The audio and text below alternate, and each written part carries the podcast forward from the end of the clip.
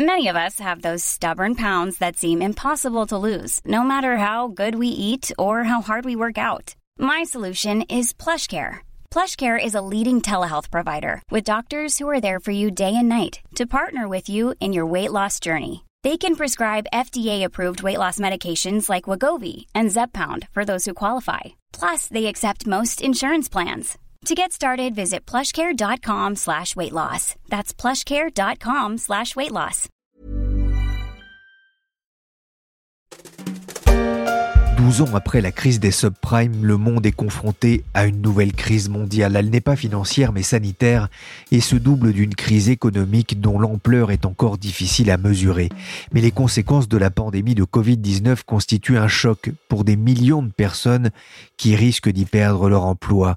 Une crise qui pousse de nombreux individus à s'interroger sur le sens de la vie quand d'autres pensent surtout à survivre.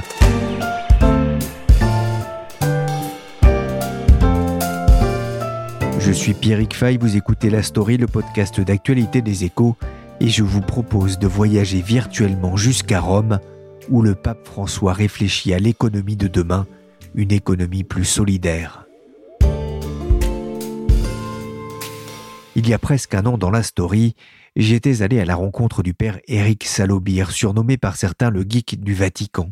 On avait parlé intelligence artificielle, robotique, transhumanisme. Il vient de publier Dieu et la Silicon Valley, dans lequel il aborde toutes ces questions.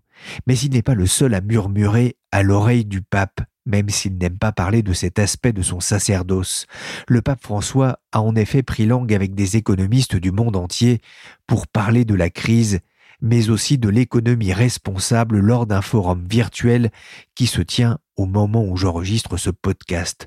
Cela ne pouvait pas échapper au plus italien des Français de la rédaction.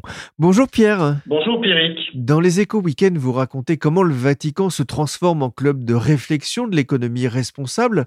Alors d'abord, pourquoi cet intérêt du pape pour les nourritures terrestres? Eh bien, en fait, euh, depuis euh, sa première encyclique de 2015, euh, Laudato Si, on sait que le pape s'intéresse à l'économie et à l'environnement. C'est devenu vraiment des thèmes très importants pour lui.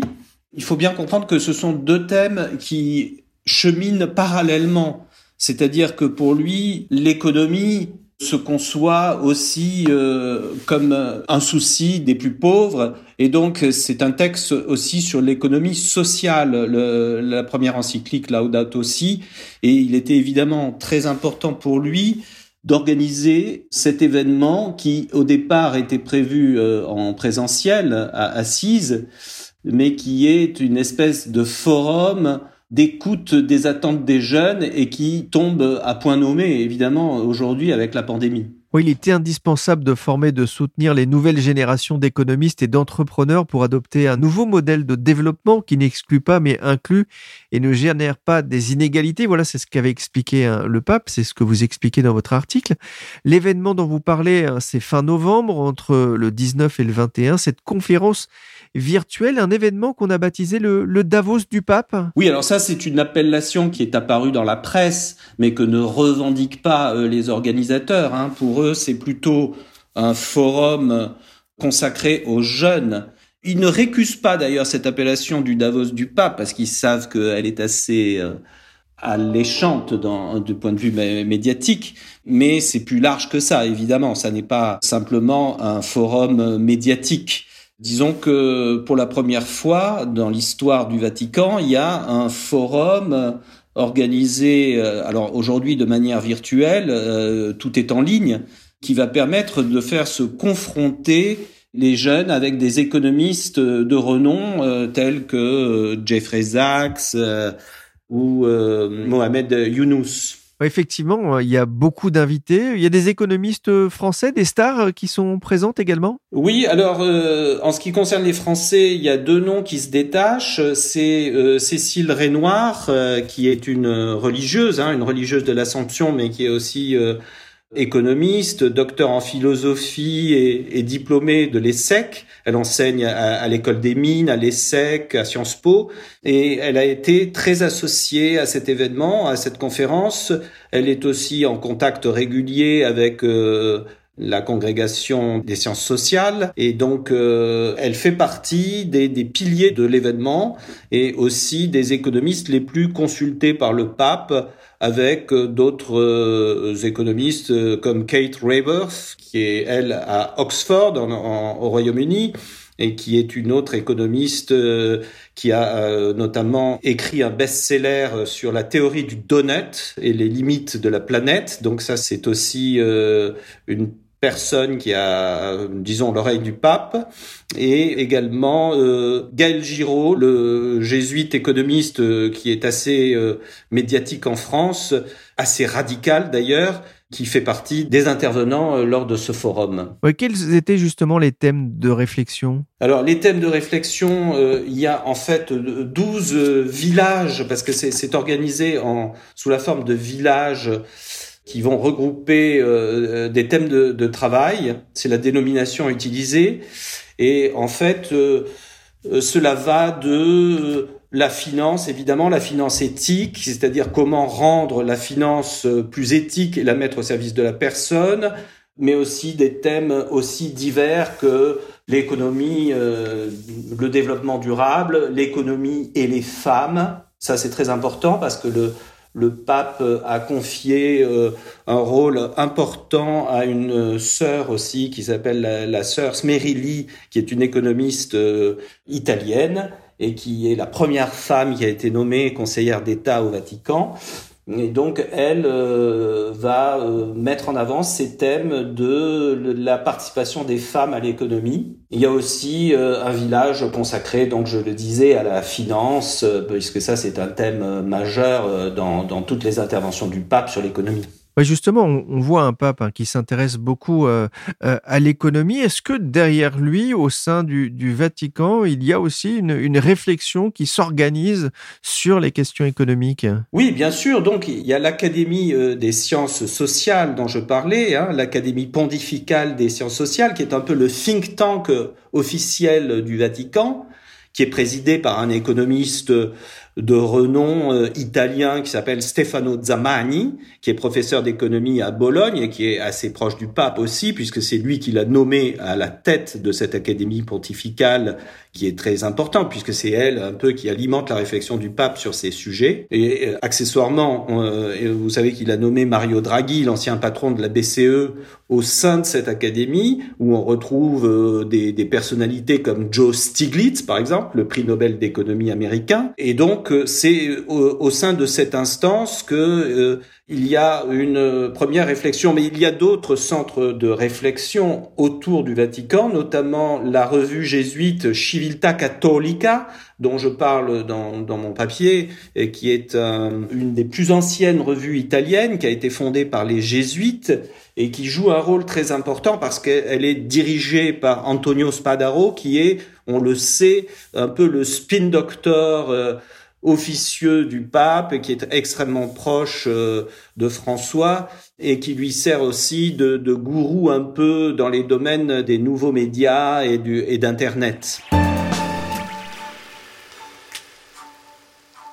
ils sont tous un peu en charge de, la doctrine de l'Église catholique en matière économique. Alors à l'origine, cette revue, hein, Civilta Catholica, était chargée de résister aux libéraux et aux francs-maçons.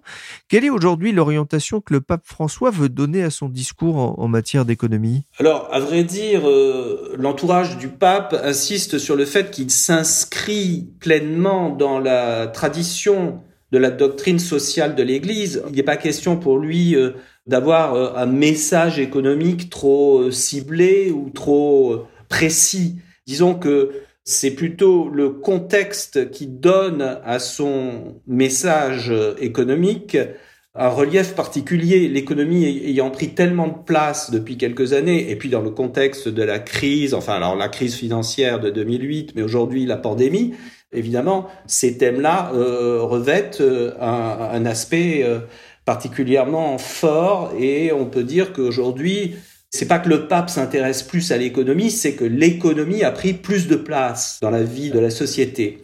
Donc, euh, on le sait, dans sa première euh, encyclique, euh, qui était Laudato aussi de 2015, il avait pris des positions assez radicales sur le fait que l'économie n'est pas assez au service de l'humain, qu'il faut engager une nouvelle réflexion sur un nouveau paradigme. Et ça, on peut dire que d'une certaine manière, il a été assez visionnaire, puisque en, fait, aujourd'hui, la pandémie remet en cause pas mal de, fondements de l'économie classique, notamment euh, les, mesures de la croissance, euh, le PIB, etc.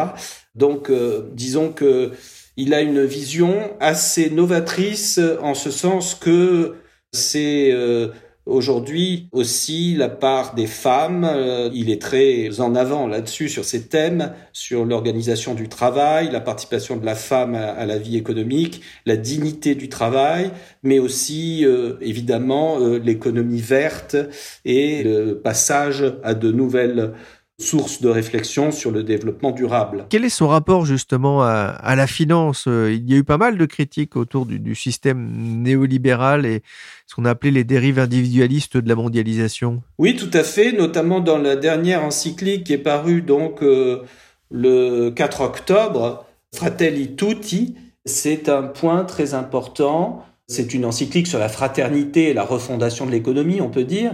Et c'est effectivement ce texte qui a suscité pas mal de critiques euh, en octobre de l'aile conservatrice de l'Église.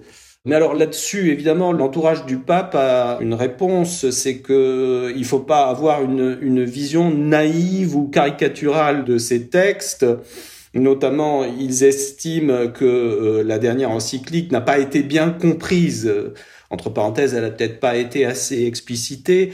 En fait, euh, il serait faux de penser, là je cite l'entourage du pape, enfin euh, euh, les organisateurs de l'événement du Davos du pape, ce n'est pas une encyclique qui dénonce le marché, le libre marché, mais plutôt les dérives individualistes et le fait que la finance euh, a débouché sur une approche qui n'est pas assez éthique et morale.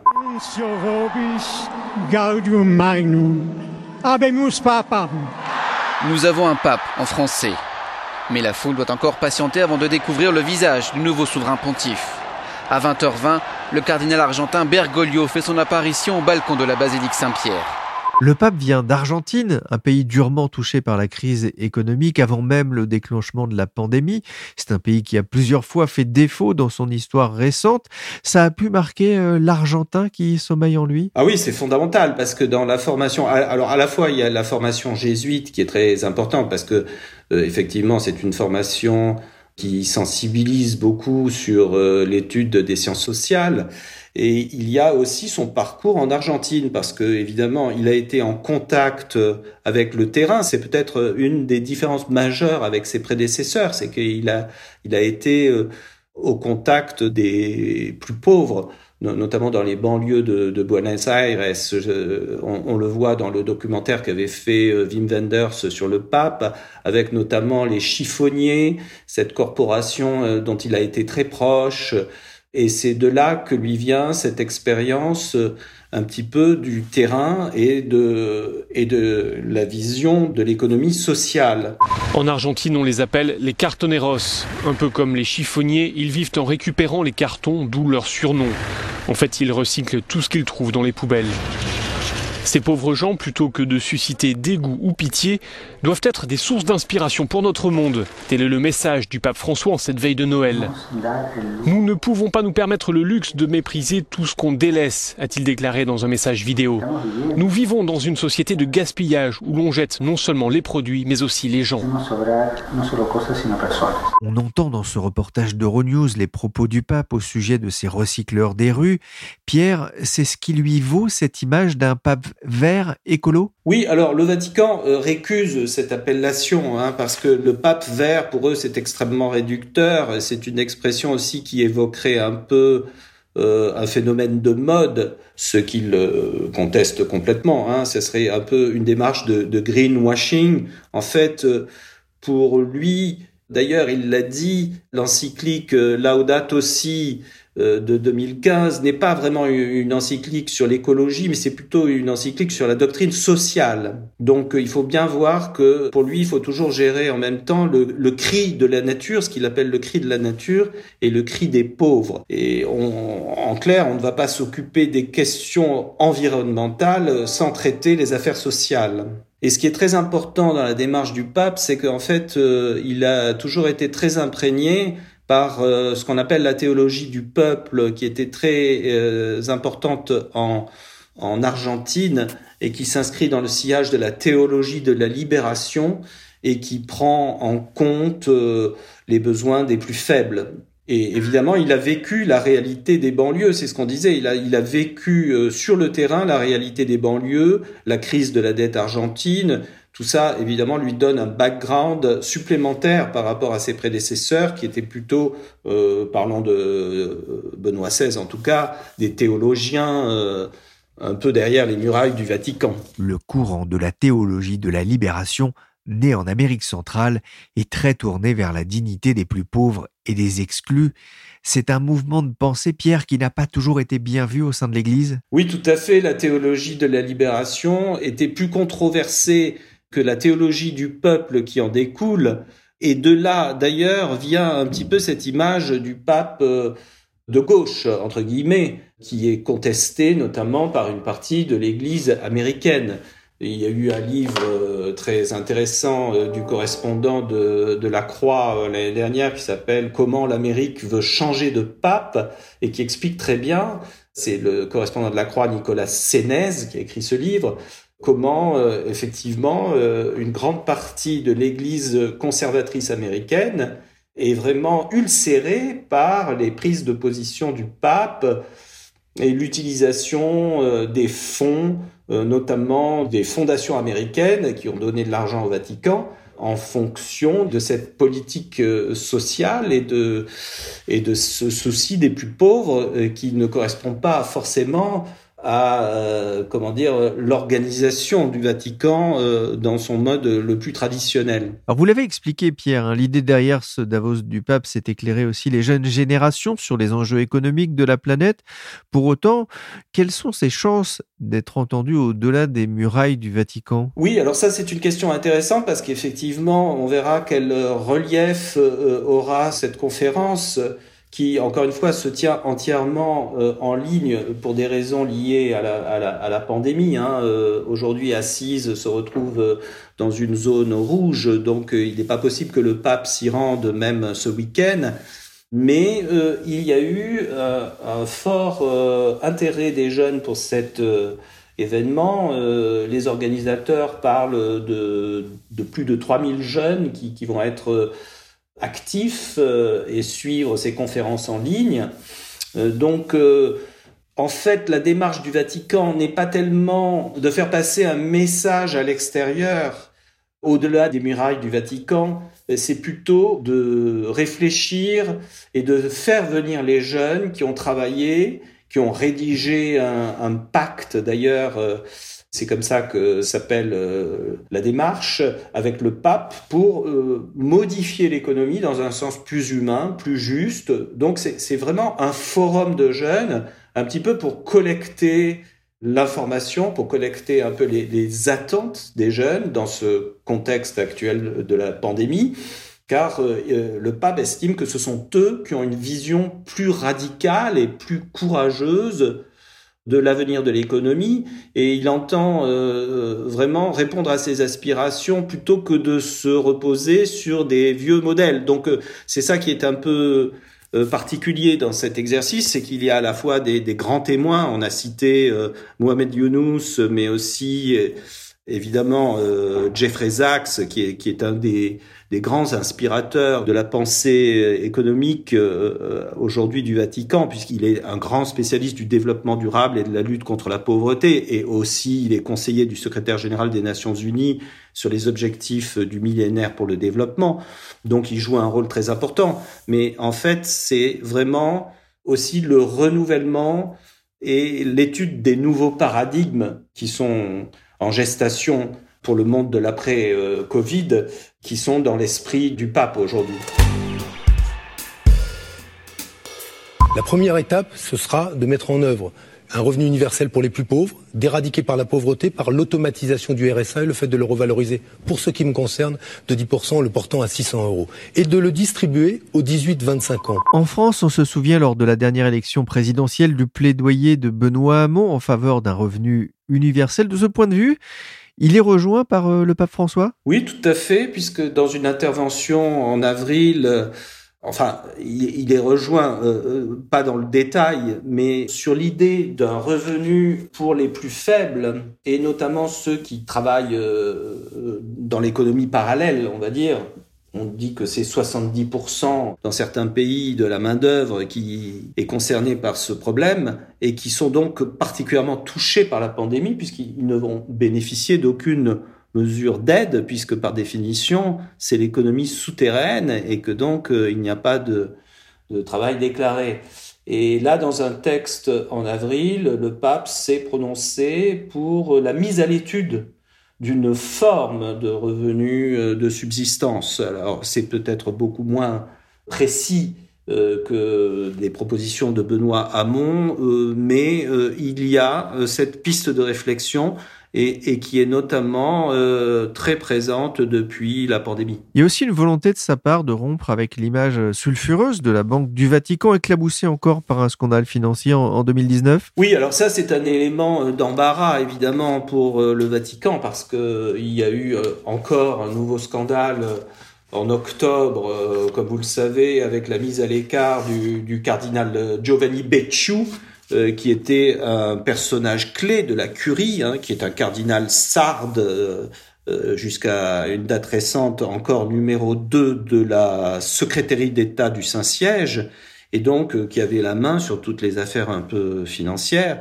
Et euh, régulièrement, donc, il y a ces scandales financiers qui touchent soit à l'APSA, qui est donc l'organisme chargé de de gérer les, les, investissements immobiliers du Saint-Siège, euh, soit d'autres organismes. Et ça, évidemment, c'est une source euh, d'embarras euh, pour le pape, qui s'est dit à plusieurs reprises meurtri même blessé par ces scandales, et qui a des difficultés à remettre les choses en ordre, parce que c'est lié à des facteurs historiques très, très enracinés, très lointains, euh, alors on peut dire que par exemple la Banque du Vatican, entre guillemets, le l'IOR, euh, l'Institut des œuvres religieuses, a été remis sur les rails d'une certaine manière, mais il y a encore beaucoup de dysfonctionnements au sein du Saint-Siège, et ça c'est évidemment un peu gênant pour le, message du pape euh, qui est un peu parasité par, disons, par ses effets secondaires. Cela dit, ça ne remet pas en cause, euh, c'est complètement distinct évidemment, euh, mais disons que certains pourraient s'en saisir pour dire, bon, euh, on reste à un niveau théorique et que sur le plan concret, le Vatican n'est pas lui-même en mesure de mettre de l'ordre dans sa propre maison. Merci Pierre de Gasquet, grand reporter aux Échos Week-end. Vous pouvez retrouver l'intégrale de son article consacré au Davos du Pape dans les pages du journal tous les vendredis en kiosque. La story s'est terminée pour aujourd'hui. L'émission a été réalisée par Willy Gann, chargé de production et d'édition Michel Varnet. Vous pouvez nous suivre sur toutes les applications de téléchargement et de streaming de podcasts. Abonnez-vous et partagez vos épisodes préférés. Pour l'information en temps réel, rendez-vous sur leséchos.fr.